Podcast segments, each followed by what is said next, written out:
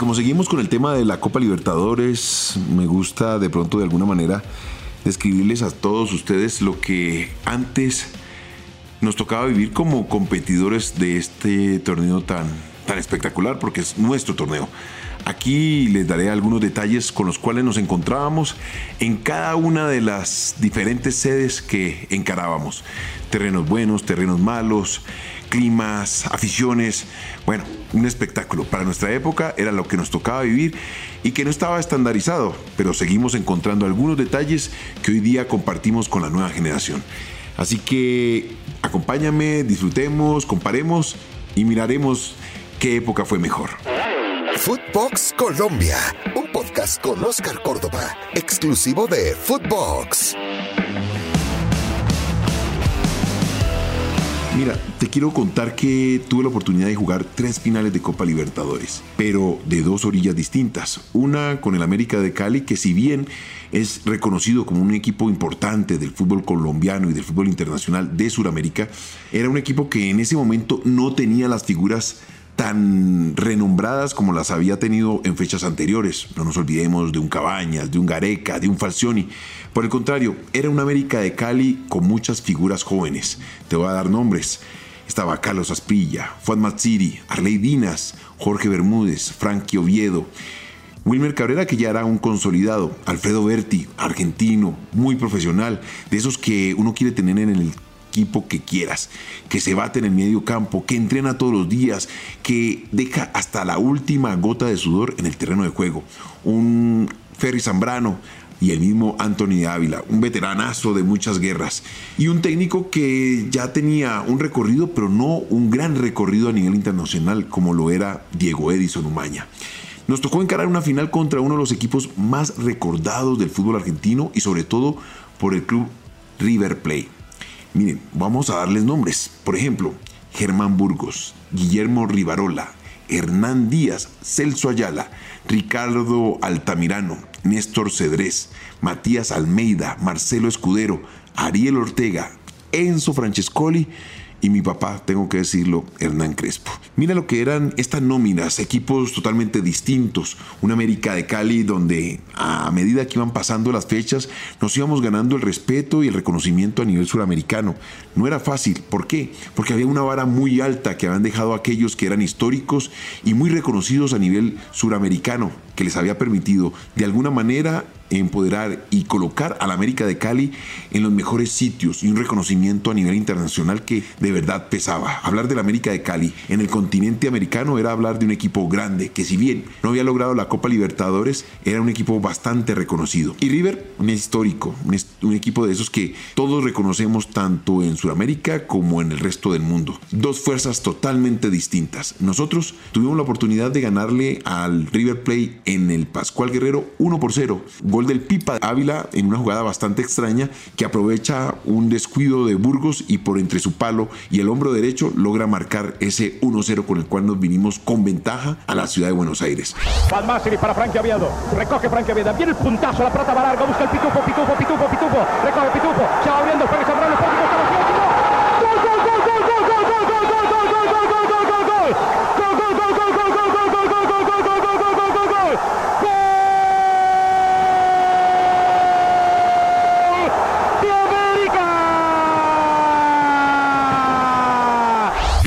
Bastante especial para mí. Digo que de pronto dentro de la experiencia que uno puede llegar a tener, lamentablemente cometimos varios errores. Uno, el más grande de ellos, cuando saltamos a la cancha, no recuerdo haber tenido una salida de un equipo tan, tan espectacular como la de River. El campo de juego totalmente cubierto de papelitos, los fuegos pirotécnicos y también esos humos que se utilizaban anteriormente para eh, refrescar esa salida de cada uno de los equipos. Pues bien, al final del ejercicio, cuando fuimos a empezar el primer tiempo, nos encontramos que el arco que empecé custodiando estaba lleno de papeles. Lo más lógico, lo más certero que tuve que haber hecho en ese momento fue haberle dicho al árbitro, señor juez, no veo las líneas, es difícil ver la pelota y hasta que no se corran todos estos papelitos, pues sería difícil empezar el partido, empezar esa final y lamentablemente nos hicieron un gol.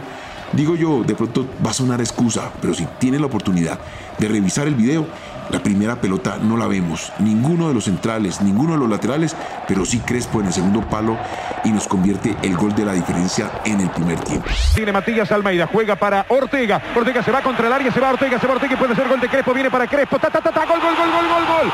¡Gol!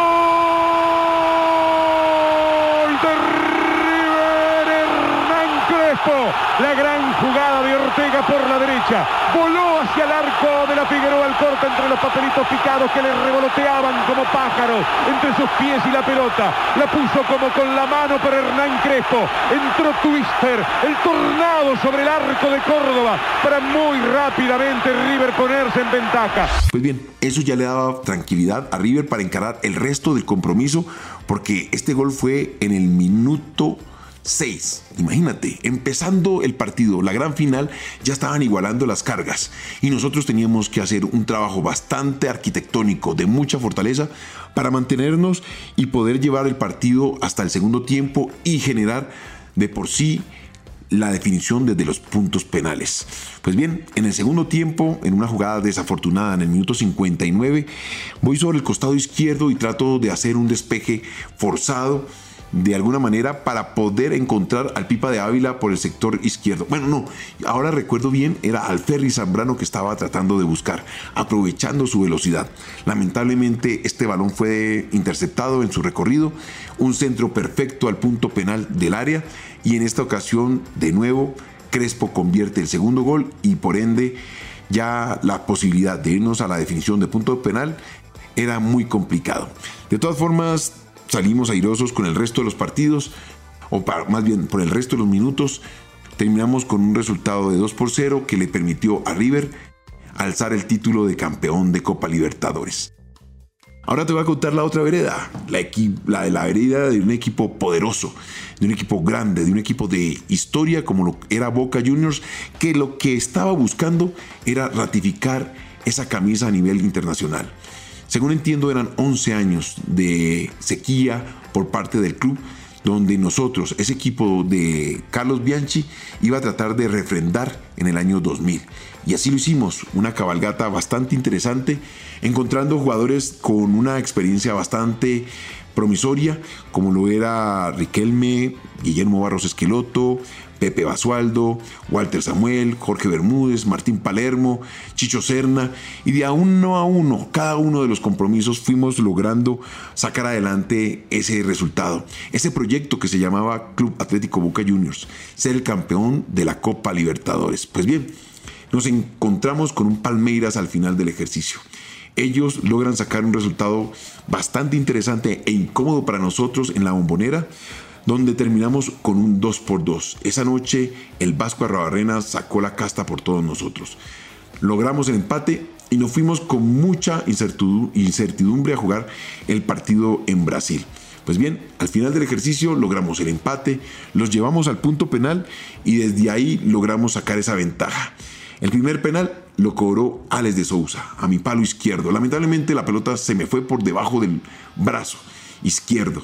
Luego vino la definición por parte de Faustino Esprilla, mi gran amigo, que ya tenía muy conocido, que sabía indefectiblemente hacia dónde iba a patear, porque los seres humanos somos personas que nos acomodamos a nuestras rutinas, a lo que nos sale bien, y nos aferramos a ellas porque lo sentimos de la mejor manera. En este caso, Faustino fue muy previsible, trató de definir sobre mi costado derecho, entendiendo de alguna manera que yo me iba a jugar para mi palo izquierdo. Al final del ejercicio, atajo el penal sobre mi derecha. Aprila, bien Córdoba, estupendo Córdoba, grande Córdoba, uno a uno. Y luego Roque Junior le logró atajar el penal al palo izquierdo. Al final del ejercicio, campeones, campeones de Copa Libertadores y con la posibilidad de viajar a la Intercontinental de Clubes a enfrentarnos con ese Real Madrid que todos recuerdan como uno de los galácticos. Real Madrid del año 2000. Este equipo, encabezado por un hierro, por un Iker Casillas, Maquelele, McManaman y dirigido por el viejo Vicente del Bosque. Ustedes se imaginan uno enfrentando a estos equipos históricos en Japón. Y en ese año, el club Boca Juniors batió el récord de gente movilizada a final, al ver la final de una Copa Libertadores. Le ganamos a ese Real Madrid allá, en Tokio. 2 por 0. En 10 minutos ya teníamos casi que definido el compromiso. Solamente restaba el gol de Roberto Carlos sobre mi costado derecho, una bola que me alcanza a patear sobre el ángulo superior derecho, le meto la mano y lamentablemente este se me incrusta en el ángulo perfecto. Pues bien, desde ahí nosotros con la inteligencia de juego, con la experiencia de cada uno de nosotros, cerrar la cortina, darle la cantidad de toques suficientes para que el equipo español no se encontrara en el terreno de juego. Lo incomodamos permanentemente, siendo muy, muy punzantes en las velocidades de El Chelo Delgado y el mismo Guillermo Barros Esqueloto. Los incomodamos, no les permitimos desarrollar el fútbol del gran y majestuoso Real Madrid y al final del ejercicio nos convertimos en los mejores jugadores del mundo. Campeones intercontinental de clubes. A buscar esta pelota Palermo. Atrás la para Casilla. Boca campeón intercontinental. Boca es campeón del mundo. Boca campeón intercontinental. Boca y la gloria. Boca y el título. Boca y el mundo. Inmensa alegría del equipo de Carlos Bianchi.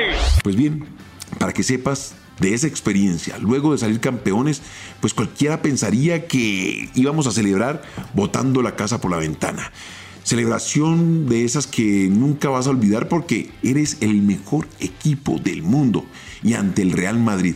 Pues bien, te cuento como un gran secreto, como una anécdota, que Carlos permitió que aquellas personas que venían acompañándonos de ese núcleo familiar más cercano compartieran con nosotros esa noche.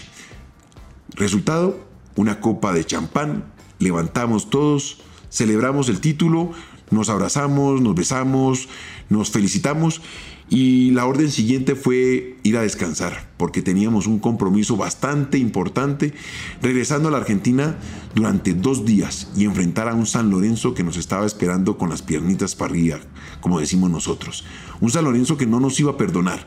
Y esa fue la tarea a realizar en el momento de regresar al pueblo argentino. Una gran caravana que nos recibió desde el aeropuerto hasta el obelisco, celebración como ninguna, más sin embargo nosotros totalmente ajenas a ellas. Fuimos a descansar, enfrentamos a este San Lorenzo que nos incomodó durante todo el partido, partido muy cerrado, muy cerrado, y al final del ejercicio un Martín Palermo que creyó, fue hasta el final y convirtió uno de esos goles que les permitió a todos los hinchas de la bombonera celebrar casi, casi un nuevo título. Un equipo muy comprometido que sabía lo que tenía que hacer, con mucha experiencia, pero sobre todo, por sobre todas las cosas, entendiendo la responsabilidad que tenía con la institución.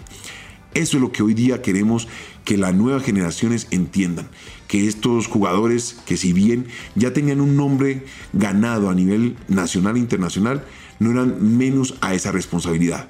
Salían al terreno de juego, lo entregaban absolutamente todo y no estaban pensando en ningún momento salir rápidamente para firmar con cualquier equipo en el exterior. Por el contrario, la idea era llevarle ese título y ese reconocimiento a Boca, posicionarlo y hoy ser recordados como uno de los equipos más importantes de la historia del Club Atlético Boca Juniors. Pues bien, esto era un pequeño paréntesis, una pequeña eh, memoria que quería compartir con ustedes, entendiendo de todo ese comportamiento de una institución hacia la responsabilidad con un país. Eso es lo que uno espera que hoy Boca, River, San Lorenzo, Racing o cualquier equipo de cada uno de sus países pueda desarrollar para regresarle esa grandeza a cada uno del fútbol de sus diferentes eh, federaciones. Pues bien, Quería compartir esto con ustedes. Sabes que me puedes encontrar en Footbox Colombia en todas las plataformas, exclusivo de Footbox. Esto fue Footbox Colombia con Oscar Córdoba, un podcast exclusivo de Footbox.